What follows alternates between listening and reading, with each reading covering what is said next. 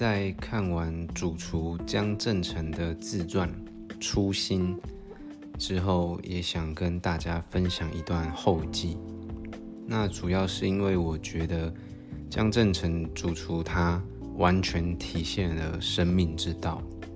曾经冯仑、马云这些现在伟大的创业家，他们都去向亚洲首富李嘉诚求过道。他们本来以为李嘉诚先生会口若悬河地告诉他们一堆道理啊，一堆方法，但没想到李嘉诚先生只说了八个字：建立自我，追求无我，这就是生命之道。那我也觉得，呃，江正成主厨他完全体现了什么叫做建立自我，追求无我。所以今天就想来跟大家分享一下。那什么叫做建立自我呢？人首先就是要建立自知之明嘛。我们要看懂自己，弄明白自己是谁，知道自己的长短处在哪，然后决定自己人生前进的方向，并且找到我们的使命。那什么叫使命？使命就是我的热忱跟我的专长的交叉点。那就叫做使命。这件事情是我喜欢做的，诶，并且我善于做这件事情。那这件事情就是上帝赋予我的使命。那当我们找到自己的人生方向跟使命之后，我们再沿着这一个方向一路前进，不断的往前冲，去建立自己的丰功伟业。那一直去超越自己啊，从而建立真正的自我价值的巅峰这就是建立自我。那为什么要建立自我？因为没有自我，我们人就没有自信。没有自信的话，你就只能相信他人。相信他人，你就容易迷失嘛。所以，我们建立自我，就是在建立属于自己的一套思想体系。德国哲学家尼采提出，人的精神世界有三种，分别是骆驼、狮子跟婴儿。那骆驼最大的特征就是两个大大的驼峰嘛，它要背负很多的东西。这也如同我们人生早期的阶段，就是我们受到身边的他人或是命运的安排，往往身不由己。我们处于的这个状态，通常就是要我做什么，要我做什么。那第二个境界是狮子，狮子的话就是强而有力嘛，有意志的象征。那就是等我们成长到慢慢建立起一部分的自我的时候，我们就会跟狮子一样发出怒吼，会说我要做什么，我要做什么。那人生的第三个境界叫做婴儿。婴儿最大的特征就是不装。婴儿觉得我是什么，我就是什么。我开心的时候就笑，我难过的时候就哭，没有任何的心机啊，投机取巧，没有任何的谄媚。所以孟子说：“大人者，不失其赤子之心者也。”就是伟大的人物都有一颗赤子之心啊，返璞归真的赤子之心啊，这才是人生的最高境界。所以尼采认为，人的本质就是要不断的自我超越。我们要从骆驼变成狮子，再变成婴儿。那我们反观回来看江正成主厨，他为了自己热爱的烹饪。那他不断的到各个地方去学习，甚至他在这个地方待完一段时间，有了出众的成就之后，他很愿意去归零，去放下他所建立的一切成就，到下一个地方去重新学习，并且有自我更高的突破。就他一直在重复做这样的动作。那当他在 Restaurant and J 然后拿到呃米其林二星，也入围世界前五十的餐厅的时候，他就成为了婴儿。他回归到他的初心，他的赤子之心，他回到了台湾。所以苏轼有说一句话叫“愿你走出半生，归来仍是少年。这句话，我们细细去品味之后，会觉得满满的感动。就是他们不是多激励人心的一句话，但是你用心去体会这句话背后的意义的话，我觉得这是非常令人感动的一件事情。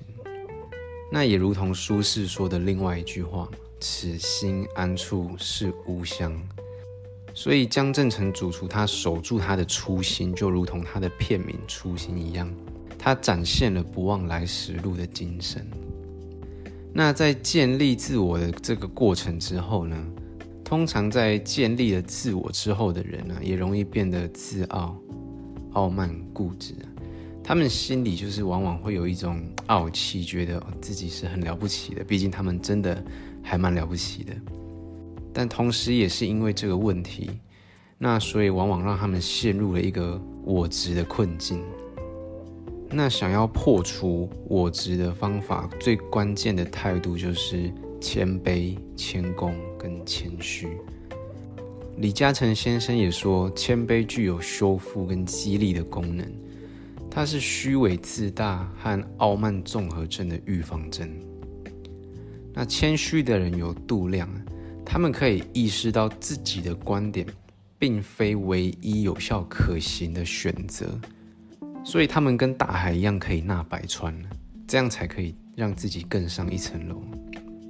那谦恭的人常带好奇跟开明，自胜者强嘛。那我们在《初心》这个纪录片里面也可以看到，张正成主厨他贵为主厨，但他其实没有太多那种。大厨的自傲跟那种价值，他反而他会去跟他们的员工说，他不希望大家是待在门的后面等着客人走进来。所以在影片里面也常会看到他跟他老婆，他们两个都是站在门外，站在餐厅外面去迎接客人的，希望客人可以来这边好好用餐。而且他对客人都是非常亲切的态度，这就是他谦虚的地方。所以在从建立自我到追求无我的这个过渡期当中，会遇到的一个问题、一个课题，就叫我执。那这里的我执包含了傲慢，跟你放不下。佛陀说，拿得起就要放得下。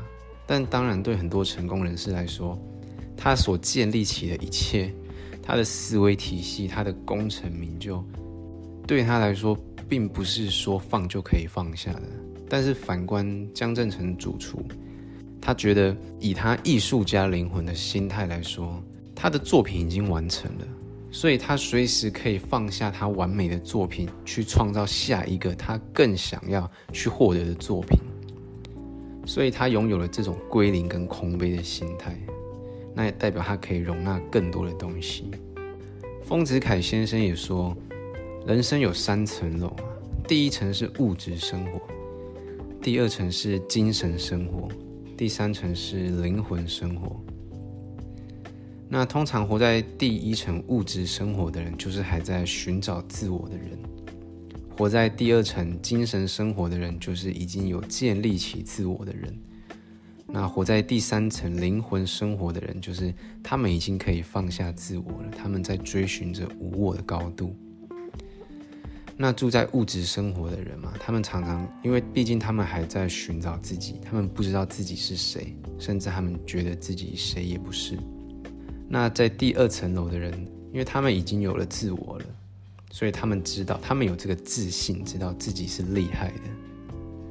但住在第三层楼灵魂层楼的人，他们已经放下了自我，在追求无我的路上，所以。他们心里一样有这个自信，知道自己是很厉害的，但是同时，他们也相信所有的人也都可以这么厉害。所以，当这些哦真正的富人啊，或是哦在社会上有一定成就的人，他们人生的下一个阶段，不外乎就是去改善这个社会。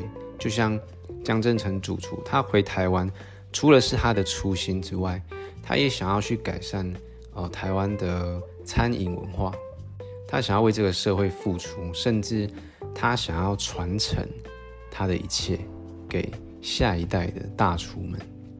所以无我除了谦卑、谦恭、谦虚的态度之外，更深一层的意义是将位于高处的自己与整个社会和谐的融入。高山仰止，但却有潺潺溪流向下，涓滴而行，润泽万物。于无形中我自安乐。